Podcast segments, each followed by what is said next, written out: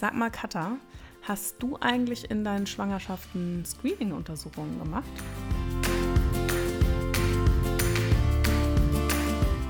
Hallo und herzlich willkommen beim Mama Academy Podcast, deinem Podcast für ein ganzheitlich gesundes und erfülltes Mama-Leben. Wir sind Rike, Katharina und Nicole, eine Ärztin, zwei Mamas und drei Yogalehrerinnen. Zusammen möchten wir dich mit unserem Wissen aus dem Bereich Medizin, Yoga, Coaching und Ernährung bei der größten Transformation deines Lebens unterstützen.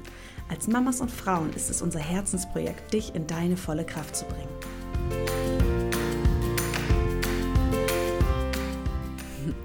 Ich glaube, du hättest mir jegliche äh, Waschmaschine, Spülmaschine verkaufen können. Ich habe, glaube ich, alles gemacht, fast alles gemacht in der Schwangerschaft an Untersuchungen, was man äh, hätte machen können. Also ich sage ein ganz, ganz klares Ja. Und ich glaube, aus Erfahrung ähm, ja, oder mit dem Austausch von unseren Mädels hier aus der Community mit all den Frauen ist das etwas, was alle brennend interessiert. Und ich freue mich, dass du uns heute als Ärztin äh, da etwas Licht ins Dunkeln bringst und uns mal erklärst, was alles da so auf einen zukommt, was da Inhalte sind, ob man das braucht und vor allem, wer das Ganze bezahlt. Yes. Also, herzlich willkommen bei einer neuen Podcast-Folge im Mama Academy Podcast. Katharina und ich werden heute das Thema Screening-Untersuchungen aufgreifen in der Schwangerschaft und teilen persönliche Erfahrungen und ich natürlich auch Erfahrungen aus der Praxis und ähm, wie ich da so mit meinen Patientinnen umgehe und ähm, ja, wie das Ganze so abläuft. Also, let's go. So, also Screening-Untersuchung. Du hast ja jetzt gerade gefragt, ähm, ich würde die Frage tatsächlich nochmal an dich zurückspielen, direkt äh, als private Einleitung, ob du auch als Ärztin für dich die Screening-Untersuchung eingefordert hast. Äh, ja, habe ich. Ähm, allerdings glaube ich äh, ein bisschen anders, als viele andere machen. Ähm, ich habe in beiden Schwangerschaften Screening-Untersuchungen gemacht, obwohl ich sagen musste, in der zweiten, das kann ich ja nachher auch mal erzählen, ähm, hätte ich den Feindiagnostik-Ultraschall gar nicht mehr gebraucht, in Anführungsstrichen. Also für mich, für mein Gefühl. Mein Mann wollte das aber super gerne, weil er bei dem Erstsemester-Screening nämlich nicht mit dabei war. Ähm, und da kann ich nämlich nachher mal so ein bisschen erzählen, was denn auch mit dem Thema Überdiagnostik ist. Genau. Aber äh, klares Ja auch von meiner Seite. Wir haben auch in beiden Schwangerschaften Screening-Untersuchungen machen lassen.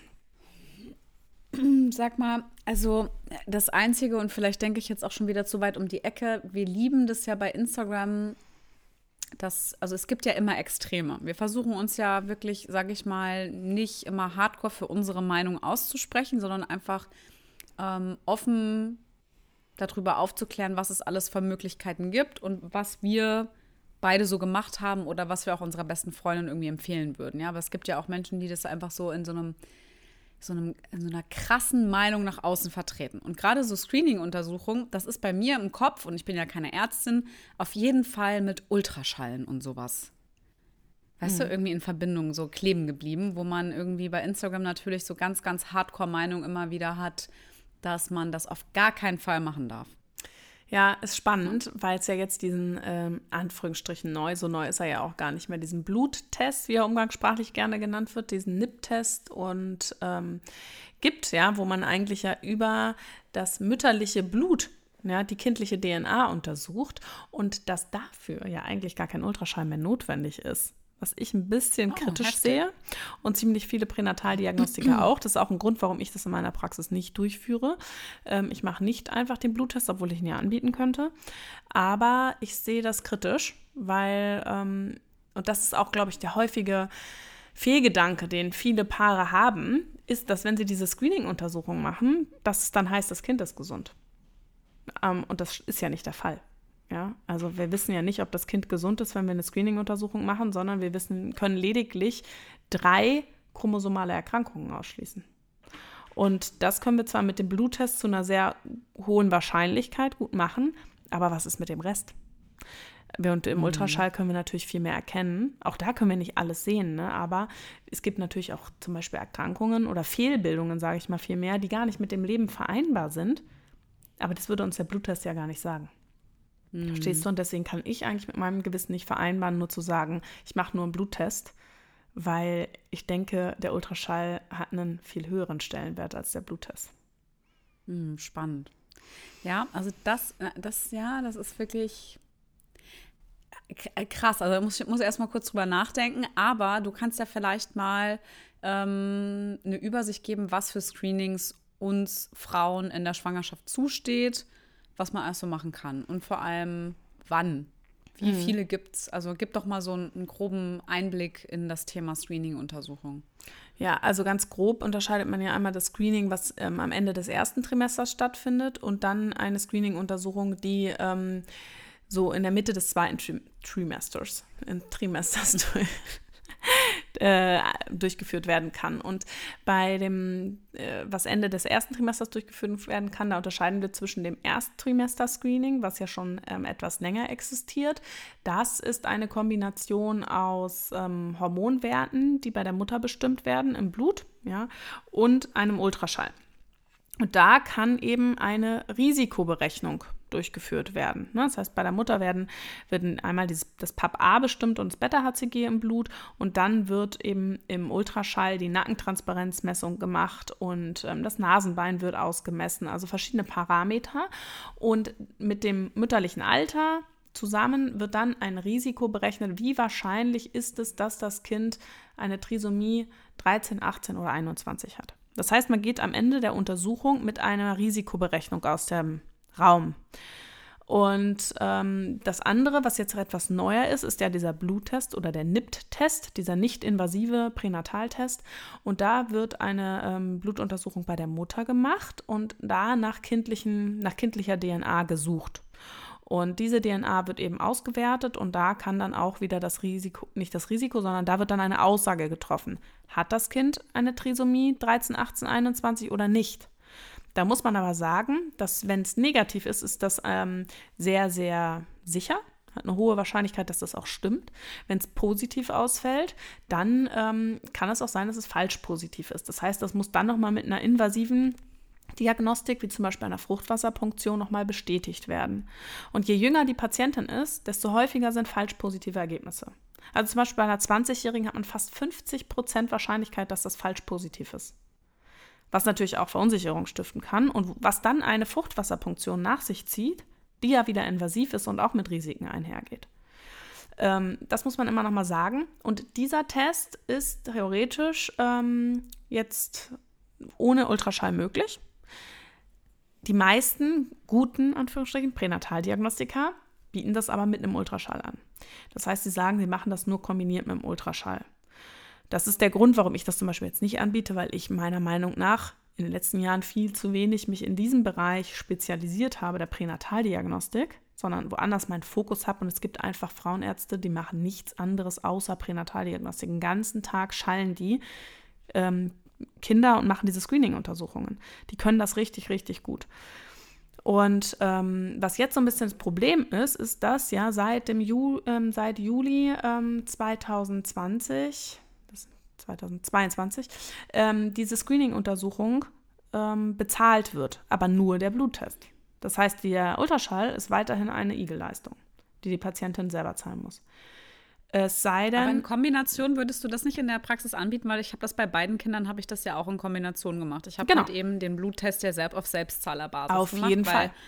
Ich weiß noch, in meiner Schwangerschaft war es ja so, weißt du noch, da haben wir es noch probiert, weil das genau in den Monaten war, als es geändert worden ist. Mhm aber nachträglich konnte ich es dann auch nicht mehr einreichen. Also da sind sie gar nicht mehr drauf eingegangen. Ja, also natürlich, wenn ich das gut könnte, würde ich das auch anbieten. Aber ich finde einfach, ähm, es gibt ja hier zum Beispiel in Frankfurt gibt es ein paar Pränataldiagnostiker und die machen das.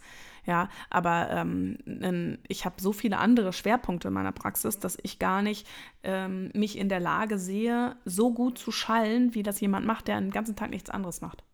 Das ist genauso das heißt, wie Erst- und Zweit-Trimester-Screenings schickst du dann woanders hin oder genau. die bleiben bei dir? Nee, ich habe einen Kooperationspartner, beziehungsweise Kooperation. Ich habe einen ähm, Arzt hier in Frankfurt, dem ich sehr, sehr doll vertraue und ähm, der einfach wahnsinnig gut ist und meine Patientin. Das war auch der, bei dem ich war, ne? Genau. Und meine Patientin Ja, aber der ist wirklich super. Und der, der ist, ist auch super top. sympathisch ja. und der macht wirklich ja nichts anderes. Der macht ja keine normale Frauenheilkunde. Und ist auch sehr cool da. Also alle, die bei Rieke in der Praxis sind und schwanger sind, das ist wirklich ein richtig, also wirklich, ja, wirklich cool. Und weißt du, der macht ja nichts anderes. Das heißt, wenn der mir dann rückmeldet, da ist alles tipptopp, dann weiß ich, darauf kann ich mich verlassen. Und ich habe meine mhm. Schwerpunkte wie auf dem Thema Beckenboden, ne, meine ganzen ganzheitlichen Sachen. Ich mache ja, äh, ganz viele andere Sachen, die er ja gar nicht macht. Und ich finde, das ist auch die Zukunft, dass wir uns einfach auch irgendwo unsere Grenze aufzeigen und sagen können, ich möchte, dass meine Patientin bestmöglich behandelt ist. Und dann schicke ich sie halt in einen Bereich, wo ich sage, hey, da hast du jemanden, habe ich jemanden an der Hand, der kann das noch viel besser als ich. Mhm. Dann sage ich doch, dann geh doch dahin. Und gerade bei solchen der wichtigen hat auch eine geile Technik, ne? Ja, der hat auch der eine super hat, genau. geile Technik und so. Das ist echt richtig geil. Ich weiß noch, ich war bei ihm, äh, bei mir war das doch in der ersten Schwangerschaft so, dass die Nabelschnur so kurz war. Und aufgrund meines Alters in der zweiten Schwangerschaft ähm, stand mir dann ja ein Besuch beim Pränataldiagnostiker ähm, noch, war ja mit inklusive sozusagen. Ähm, und ich war bei ihm und ich habe ihm das erzählt und das war total geil, weil er das so geil scheilen konnte und mir komplett die Angst nehmen konnte, dass die Nabelschnur einfach zu kurz ist bei der Kleinen, ja. Ja. Und hat mir dann bestätigt, dass sie lang genug ist. Und hat dann wirklich geguckt. Und es hat mich so befreit. Das fand ich, also es war für mich, das waren nicht die Bilder, weil ich meine, wir haben ja in der Praxis auch immer geguckt und geile Bilder auch irgendwie so. Also ich hatte auch ein paar schöne Ultraschallbilder tatsächlich. Also da bin ich jetzt, da war ich gar nicht so fokussiert, aber ich weiß noch, mein Mann war mit und das ist einfach auf einem riesen Bildschirm und es ist einfach super detailliert und er nimmt sich super viel Zeit und erklärt auch alles und nimmt sich auch Zeit für Fragen und so. Und aber für mich war das Wertvollste in diesem Termin wirklich die Info, dass das alles top ist. Ja. Und ich war ja. so dankbar dafür, dass ich das gemacht habe, weißt du? Weil ja. er halt auch andere Geräte da hatte. Das war halt einfach schon auch nochmal so ein bisschen Next Level. War schon ja, cool. natürlich. Und ähm, da sehen wir, sind wir wieder am Limit, ne, was wir natürlich mit so einem Bluttest gar nicht machen können. Ne? Und ja, genau. ähm, also das ist das, was wir in der ersten, am Ende des ersten Trimesters durchführen, ne, dass wir gucken, okay, wie, wie sieht es aus mit dem Risiko für Trisomie 13, 18, 21 und wenn man eben zu einem Pränataldiagnostiker geht, weil im Prinzip ist das die Fragestellung und das ist das, was das Ziel sein sollte. Wenn ich jetzt aber, wie ich es zum Beispiel mache, zu einem Pränataldiagnostiker schicke, der guckt sich ja noch ganz andere Dinge an. Der guckt sich mhm. ja in mhm. dem Alter schon das Herz an. Der guckt sich ja das Gehirn ganz genau an. Der guckt ja schon ganz viel weiter. Und dafür musst du halt spezialisiert sein, um das auch zu können. Und dann denke ich mir natürlich, komm, dann machen wir doch hier ne, zu jemandem, der da wirklich äh, seit 20 Jahren nur in seinem Kämmerchen sitzt und schallt den ganzen Tag. Ja, das ist ja einfach äh, schon äh, richtig cool. Auf jeden Fall kann man da eben noch mal andere Dinge sehen, weil ich sage immer auch als Beispiel zu meinen, meinen Patientinnen, was ist denn, wenn bei dem Kind gar kein Kleinhirn angelegt ist zum Beispiel? Oder so, ne? Also kann ja, können ja Fehlbildungen da sein, die mit dem ähm, Leben nicht vereinbar sind, die aber keine Trisomie sind. Und das ist, glaube ich, auch sowas, was viele Paare einfach nicht, nicht mit bedenken. Die denken wirklich, ich mache dieses Screening und dann weiß ich, mein Kind ist gesund. Es ist alles in Ordnung. Aber es gibt ja so viele Dinge, ne? Auch viele Dinge, die wir nicht sehen können. Also ich finde, das ist immer, man muss da ja immer so ein bisschen zwei Seiten sehen. Ja, und dann gibt es noch das, ähm, das nächste wäre die Feindiagnostik. Wir haben ja in der normalen äh, Mutterschaftsvorsorge, haben wir ja zwischen der 19. und 22. Ähm, Woche und 23. haben wir einen großen Ultraschall, der ist auch im Mutterpass eingetragen. Da darf die Frau übrigens auch entscheiden, ob sie das sozusagen kleine Screening bei der Frauenärztin haben will, wo wir auch schon gucken, ähm, wie sieht es mit dem Herzen aus, ähm, ist der Magen da, ist die Blase da, ist der Rücken geschlossen und so weiter. Das ist auch, muss man auch immer fragen, ob die Frau das überhaupt möchte. Und dann gibt es aber nochmal die Screening, das Screening, das Feindiagnostik-Screening, was wiederum bei einem Pränataldiagnostiker stattfinden muss der dann eben nochmal die Organe ganz genau durchschaut. Und die haben andere Geräte. Mhm. Die können tatsächlich das Herz super genau untersuchen. Und das ist immer so, wo ich sage, okay, das ist ähm, auf einer anderen Ebene relevant. Da geht es vielleicht gar nicht mehr jetzt um, da geht es gar nicht mehr um chromosomale Störungen unbedingt in erster Linie, sondern da geht es vor allem um Organfehlbildungen, die ja auch in vielen Fällen gut behandelbar sind. Wo ich dann aber für mich weiß, okay, ähm, liegt jetzt zum Beispiel ein Herzfehler vor, dann entbinde ich vielleicht nicht zu Hause oder dann entbinde ich nicht im äh, Waldwiesenkrankenhaus A, sondern dann gehe ich vielleicht in ein Zentrum, wo mein Kind direkt nach der Geburt fachlich super betreut ist. Ne? Ähm, das ist so mehr die Fragestellung hinter dem Screening, das auch um die gleichen Zeitraum stattfindet. Mhm. Und ähm, manchmal kann man sogar schon im Uterus, also in der Gebärmutter behandeln, ne? während der Schwangerschaft. Organfehlbildung, die dann im, in der Gebärmutter operiert werden zum Beispiel richtig crazy. Ja. Also das sind so die, die zwei groben Sachen und natürlich, was ich vorhin schon so angesprochen habe, ne, wenn jetzt was ähm, Fragwürdiges rauskommt, ja, wenn jetzt zum Beispiel der Pränataldiagnostiker was Auffälliges sieht und man denkt sich, hm, was könnte das sein, dann kann man zum Beispiel eine Fruchtwasseruntersuchung machen und das Fruchtwasser nochmal auf verschiedene ähm, genetische Erkrankungen testen lassen. Man ähm, nicht nur eben diese drei Trisomien, da kann man auch noch andere ähm, chromosomale Erkrankungen ähm, untersuchen lassen äh, seltener durchgeführt wird, die Chorion-Zotten-Biopsie, das heißt, dass die Plazenta biopsiert wird und da nochmal ähm, untersucht wird, die DNA. Ähm, und das sind dann eben invasive Maßnahmen. Aber in der Regel die Screening-Untersuchungen, die man zu Beginn macht, sind eben alles die nicht-invasiven. Aber mhm. bevor man sich dann auch entscheidet, möchte man die Schwangerschaft weiter austragen oder nicht, muss das ähm, immer noch mal invasiv gesichert sein. Hast du das schon mal so, also hast du viele Fälle gehabt, bei denen das wirklich nicht in Ordnung war? Also ich wir weiß, haben immer mal wieder, ne? Nee, wir haben immer mal wieder welche. Auf jeden Fall. Wir haben immer mal wieder ähm, Fälle natürlich. Ich meine, häufig, das häufigste ist natürlich eine Trisomie 21. Das, was ja auch, also Down-Syndrom umgangssprachlich genannt, was natürlich auch mit dem mütterlichen Alter ähm, an Risiko zunimmt und dadurch, dass äh, Frauen, zumindest hier in dem Einzugsgebiet, wo ich gearbeitet habe, ähm, in den letzten Jahren eher älter sind ähm, bei der Geburt ihrer Kinder, ähm, ist das Risiko natürlich auch höher, dass, ähm, dass mein Kind eine Trisomie 21 hat. Und in mhm. der Klinik, wo ich gearbeitet habe, da waren wir ja schon Zentrum. Und da hatte man keinen guten Filter, weil man natürlich immer nur diese, die schweren Fälle gesehen hat wo es eigentlich dann schon so war, dass wir schon mindestens ein, zweimal die Woche gefühlt ähm, auf Station jemanden, eine Frau betreut haben, die eine schwere Fehlbildung hatte mit dem Kind. Aber das kann man das denn kann man nicht sagen. Bei einer Trisomie 21, also das, ich weiß nicht, ob du das beantworten kannst, kann man oder gibt es Möglichkeiten, dass man schon, also wenn du feststellst als Frauenärztin, okay, da liegt eine Trisomie 21 vor, kann man auch schon während der Schwangerschaft feststellen, wie schwergradig die Behinderung sein wird? Oder ist das was, was man echt erst weiß, wenn das Muckelchen da ist? Ähm, nee, man, die, die, haben ja häufig, zum Beispiel Herzfehler sind ja häufiger damit assoziiert. Und das sind zum Beispiel Dinge, die man dann schon ganz gut sehen kann. Ne? Hat es zusätzlich noch einen großen Herzfehler? Gibt es andere Organauffälligkeiten?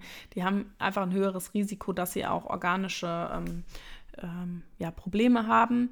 Und das kann man natürlich ganz gut erkennen. Aber trotz alledem gibt es ja immer, und an der Gesichtsauffälligkeit kann man das auch ganz gut abschätzen, wie stark ausgeprägt das ist. Ne? Mhm. Oder auch, die haben ja oft einen kleineren Oberschenkelknochen. Ähm, da kann man schon so grob abschätzen, ob zumindest noch andere behandlungsbedürftige Organfehlbildungen da sind, die ja dann auch sehr schwerwiegend sein können, wenn es große Herzfehler sind oder sowas.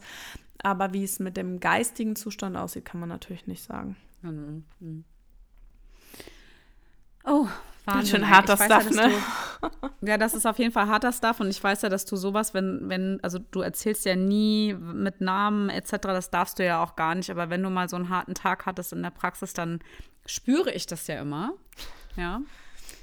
Also ich glaube, dass du, also das, ich glaube, das ist schon auch echt heftigst. Also Respekt, dass du das so auch als Ärztin so kompetent begleitest, ne? Du weißt, wie ich das meine. Ja, nee, das ist schon für mich natürlich auch, auch immer, wenn Frauen im ersten Trimester zum Ultraschall kommen, ich bin auch immer ein bisschen aufgeregt, wenn ich schalle mm. und mhm. denke mal so, bitte, ich weiß bitte, es noch. lass es alles gut oh sein. Gott. Ich möchte jetzt nicht schlechte Nachrichten übermitteln. Das ist natürlich äh, für uns auch blöd irgendwie und äh, ja, und vor allem, wenn man, ne, ich hatte auch mal Fälle, wo am Anfang alles gut war und dann so in der 11., 12. Woche man das gesehen hat auf einmal, ne, was mich dann auch angesprungen hat oder so.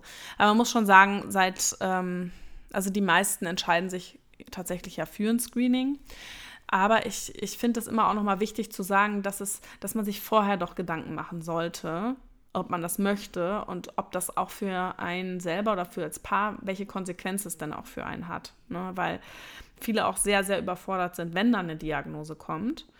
Und dass es schon ein Thema ist, finde ich, was man nicht einfach nur macht, weil es alle machen und äh, sondern weil man, dass man sich wirklich mal Gedanken darüber macht, was mache ich jetzt hier eigentlich und was hat das für uns oder für mich auch für eine Konsequenz diese Untersuchung? Was ist denn, wenn was gefunden wird? Ich kann ja mal die Geschichte erzählen. Also ist natürlich sehr privat, aber bei uns war das so, ich hatte das Erstsemester-Screening und ich hatte mich jeweils fürs Erstsemester-Screening entschieden, weil ich in meiner Ausbildung darauf so geprimed wurde, dass das echt das Nonplusultra ist. Also nicht den, den NIP-Test, sondern eben diesen Ultraschall.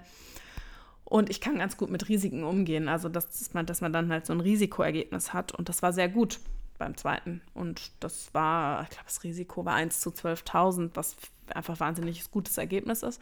Und dann waren wir ja doch bei der Feindiagnostik in der 20. Woche und ähm, da wurden dann drei Marker, äh, waren dann auffällig, äh, so Softmarker für eine Trisomie. Und die Softmarker heißt, dass das Risiko, äh nicht das Risiko, sondern Softmarker heißt, dass die Kinder mit der Trisomie diese, ähm, diese Marker häufiger haben. Aber auch gesunde Kinder. Aber eben in der Kombination kommt das deutlich häufiger bei Kindern mit einer Trisomie vor. Und das hat mich natürlich in dem Moment schon sehr überrascht und auch äh, war ich natürlich auch verängstigt. So, was haben wir mhm. gemacht? Eine Fruchtwasserpunktion. Es ist dann alles gut gewesen. Es waren zwei harte Tage für uns, aber es war dann alles gut. Also es ist ein gesundes Kind gewesen. Ich hatte ja vorher noch gesagt, ich brauche diesen Feindiagnostik wahrscheinlich, weil ich so im Vertrauen bin. Das war ein super Erstsemester-Screening. Ähm, und mein Mann wollte das ja und ich dachte mir, okay, es war vielleicht auch gut für eine Erfahrung, die ich wieder sammeln durfte und was ich jetzt auch weitergeben kann an meine Patientinnen, ähm, dass man einfach so denkt, okay, das war jetzt halt auch ein bisschen Überdiagnostik. Und wir haben eine invasive, wir haben eine, eine Fruchtwasserpunktion gemacht, die im Endeffekt ja gar nicht notwendig gewesen wäre. Mhm. Hätte ja auch was passieren Krass. können, ne? Mhm. Ähm, also, dass man das, ich, das, was ich damit eigentlich nur sagen möchte jetzt, ist, dass man das nicht so auf die leichte Schulter nimmt, alles. Und so denkt, ach, ich mache jetzt mal. Also, ne, dass, dass das ja auch immer irgendwie alles Konsequenzen hat. Und dass wir da halt einfach wirklich, äh, dass das Untersuchungen sind, die auch ganz schön ähm, Ergebnisse erzielen können, die uns ganz schön beeinflussen. Das finde ich einfach nochmal ganz wichtig, dass das nicht so labidar ist. Das Thema. Mhm. Und dass man eben ganz wichtig auch nochmal guckt, wenn, weil ich war echt schockiert, dass hier so viele Niedergelassene einfach diesen Bluttest machen, ohne einen Ultraschall. Und ich denke mir dann, dann ich, ich, ist mir doch, sind mir doch egal, diese 50 Euro, die ich dann da verdiene, weil ich diesen Bluttest mache. Weil mir geht es doch um das Wohl der Patientin und ich kann doch nicht einfach so einen Bluttest abnehmen und sagen, ja, dann ist alles okay. Also ich finde das einfach, ist nicht mein Ding, so, so, zu arbeiten. Ich war voll schockiert, dass das so viele machen. Und ich äh, hoffe, dass halt alle, die jetzt hier zuhören, da auch nochmal verstanden haben, warum es denn auch Sinn macht, einen Ultraschall mit dazu zu machen. Wenn man sich schon für Screening-Untersuchungen entscheidet, weil dann ist man ja schon, da möchte man ja gerne wissen, ob mit dem Kind irgendwas ähm, nicht in Ordnung ist oder nicht, weißt du? Mhm. Es folgt ein bisschen Werbung, denn mir ist etwas extrem aufgefallen. Also ich bin ja in letzter Zeit dabei, extrem viele Babysachen auszumisten, wegzupacken und dabei ist mir mal wieder aufgefallen, was es alles auf dem Markt gibt, was ich alles zu Hause habe und vor allem, wie kurz man teilweise die Sachen tatsächlich echt nur braucht. Also nachhaltig ist das nicht, es ist alles andere als das und für mich äh, jetzt hier auch eine riesengroße Katastrophe, weil ich vor einem riesengroßen Packstapel stehe. es tut mir leid, liebe Rike. Ja, äh, kenne ich nur zu gut und ähm, deswegen möchten wir euch heute die Firma StrollMe vorstellen, weil StrollMe bietet nämlich die Möglichkeit, diverses Equipment, was man so braucht, rund um das Baby und Kind zu mieten, anstatt zu kaufen. Und dazu zählen auch richtig coole Sachen wie zum Beispiel Kinderwagen von Bugaboo, Federwiegen, Babytragen, Autositze und auch Kinderfahrräder. Und darunter auch zum Beispiel das ähm, sehr bekannte Woombike und natürlich noch ziemlich viel mehr. Ich finde es echt geil, weil es ist ja nicht nur nachhaltig, sondern äh, man kann auch extrem viel Geld sparen, weil der Wiederverkaufswert von den ganzen Sachen ist meistens der ist so krass gering. Das ist ja, echt unfassbar. Also wenn man die Investition tätigt, dann hat man da am Ende nicht wirklich äh, wahnsinnig viel gespart. Deshalb es zu mieten ist auf jeden Fall eine Rechnung, die man machen sollte. Ganz einfaches Beispiel auch bei uns das Thema Woombike. Ich liebe dieses Fahrrad extrem, aber wir sind jetzt mittlerweile, glaube ich, schon bei dem dritten Woombike. Und ähm, gerade so am Anfang oder auch im Sommer, wenn man das halt tatsächlich viel braucht und es dann in die kältere Jahreszeit geht, wo das dann auch einfach ähm, ja dann wieder in den Keller wandert, ist das definitiv was, was man einfach ganz unkompliziert wieder zurückgeben kann. Und das, ich glaube, das ist bei euch doch auch gerade ein aktuelles Thema, ja, was du gerade gesagt hast. Ne? Total Thema, weil der Große recht spät angefangen hat mit dem Fahrradfahren und dann schon in einer größeren Größe gestartet ist und der Kleine jetzt ähm, ja eigentlich kein Fahrrad in seiner Größe hat. Und ich weiß ja, dass wenn er es erstmal gelernt hat, kann er sehr schnell auch auf die nächste Größe umsteigen, weil er ist jetzt von der Körpergröße einfach nicht so klein. Ähm, aber die sind ja in einer kleineren Größe für die noch ein bisschen handlicher. Ne? Mhm. Und ähm, da bleibt man dann einfach mega flexibel, weil der Mindestmietzeitraum für alle Produkte bei Stromi liegt lediglich bei drei Monaten und bereits ab 15 Euro ist der Versand der Produkte auch kostenfrei. Weißt du was? Ich finde es wirklich richtig, richtig geil und deswegen haben wir für euch auch was Cooles ausgehandelt, denn wir haben für euch euch einen 10% Rabattgutschein im Petto. Ähm, mit dem Code MAMACADEMY10 spart ihr bis auf weiteres 10% auf alle Monatsmieten. Also klickt mal rein unter www.strollme.de und nutzt den Code MAMACADEMY10. Alle Infos findest du natürlich auch in den Show Notes. Also ich gehe äh, direkt nach dem Podcast auch nochmal reingucken. Und jetzt geht's weiter mit der Folge. Also ich habe es bei beiden Kindern gemacht. Ähm, den Harmony-Test damals, also das ist ja ein Anbieter, der Harmony-Test, der, den habe ich damals gemacht beim ersten. Und das hat mir wahnsinnig viel Erleichterung verschaffen, weißt du? Das war, weil es ja nicht nur die Trisomie 21 ist, die da halt eben auch geprüft wird, ja. sondern halt eben auch andere Dinge. Und ich weiß noch, wo wir das Ergebnis bekommen haben, und mir ist einfach ein Riesenstein vom Herzen gefallen. Und dann halt auch mit dem Zweittrimester-Screening hast du ja schon das Gefühl, das ist alles in Ordnung, ja. Mhm. Weißt du, also da, das, die, die Chance, dass dann ja noch was ist, ist ja dann ja nicht mehr so gegeben, weil halt schon ziemlich viel auch Gott sei Dank dann ja ausgeschlossen ist, ne? Ähm, ich würde es immer wieder so machen, aber ich bin, also es ist auch persönlich, ich habe halt auch gute Erfahrungen mitgemacht und bei dir dann ja sowieso. Und auch, ich weißt du, klar, auch das mit den Ultraschallen und allem drum und dran. Ich weiß noch, wie oft ich Angst hatte bei dir in der zweiten Schwangerschaft und immer Angst hatte, dass das Herz nicht mehr schlägt. Ich weiß nicht, woher diese Angst kam, aber ich hatte sie einfach aus irgendeinem Grund. Ja. Hm. Weil ich glaube, auch mit der Arbeit, die wir tun und auch mit der ersten Schwangerschaft, ist man manchmal vielleicht auch in der zweiten Schwangerschaft zwar auf eine gewisse Art und Weise auch entspannter, aber ich war auch ängstlicher mit gewissen Dingen, weil du halt auch weißt, dass nicht immer alles cool ist, weißt du? Wenn du so mit Freundinnen etc. Und also da wollen wir auch gar niemandem jetzt Angst machen. Man ist einfach ein bisschen sensitiver, was das Thema, glaube ich, betrifft. Und ich hatte halt persönlich in der Schwangerschaft halt immer auch irgendwelche Ängste. Und ich war immer so dankbar, dass du einfach geguckt hast. Und ich weiß immer noch diese Minute, bis wir irgendwie gesehen haben, äh, alles gut. Und bei dir auch gefühlt dir so 800 Kilo von den Schultern runtergekommen glaub, ist, ne? keine Minute. dir kam Alter, und du hast immer so, und du hast immer so angestrengt geguckt und ich habe dich angeguckt so, Rike, Rike, hör auf so zu gucken. Ey, was ich jetzt ja immer mache, meine Patienten, wenn sie das hören, wissen es, ich bin so schnell.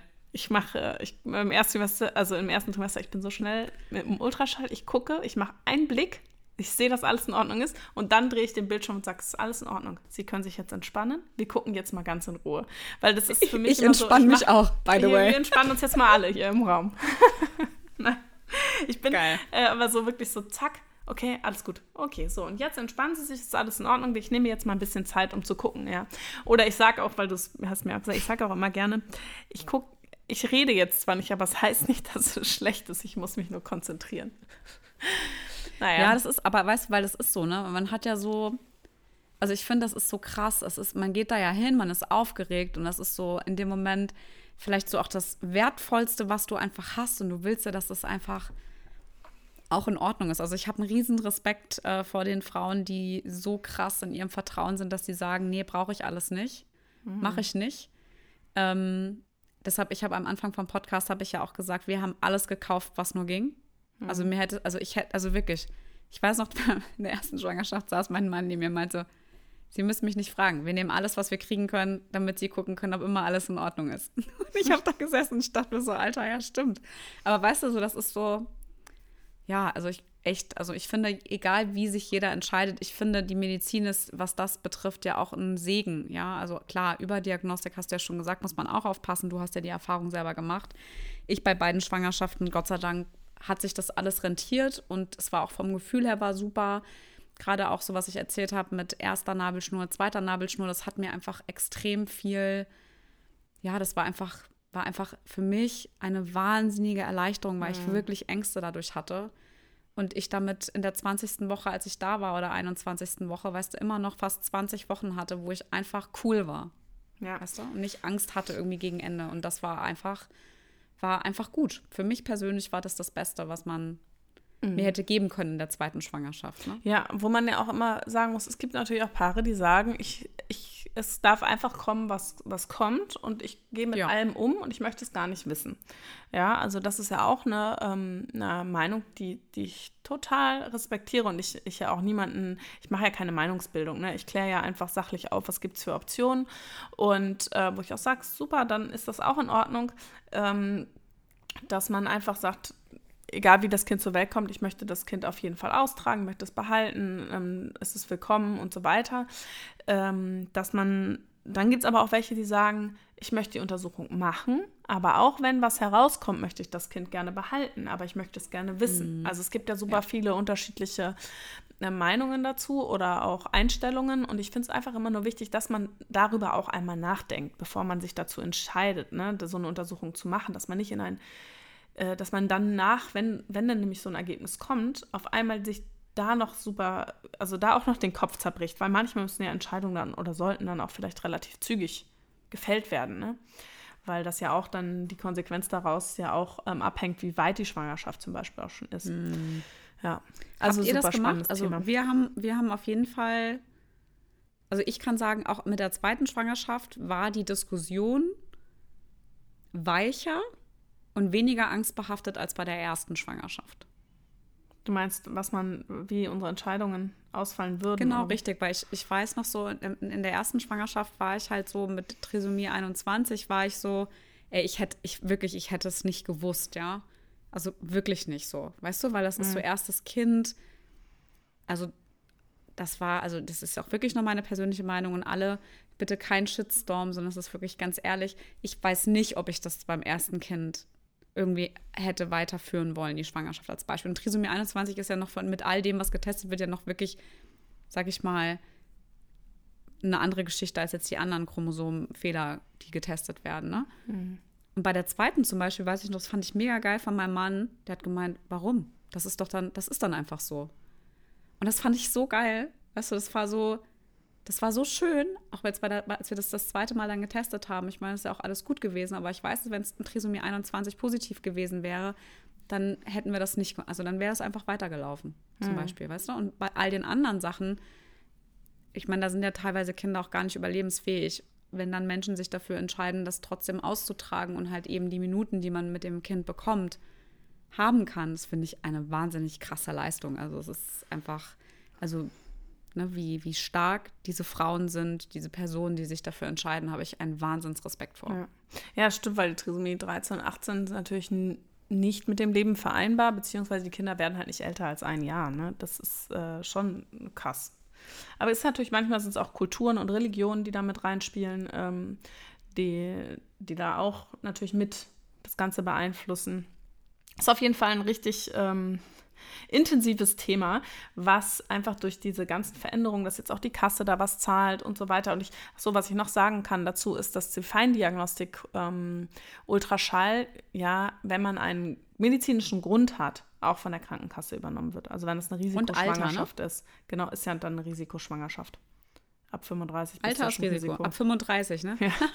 Ich hatte Frühgeburt und Alter. Ich sag euch, ich war doppelt Risikoschwangerschaft. Ja. Ich wäre jetzt auch Risiko. High Risk. Schön.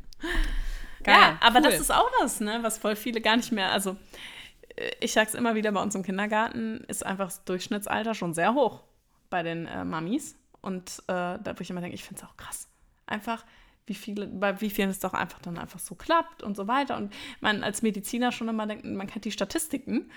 Ähm, aber es ist, also viele einfach jetzt natürlich viel älter sind. Naja, ja, also auf jeden Fall fand, super das intensives eine, Thema.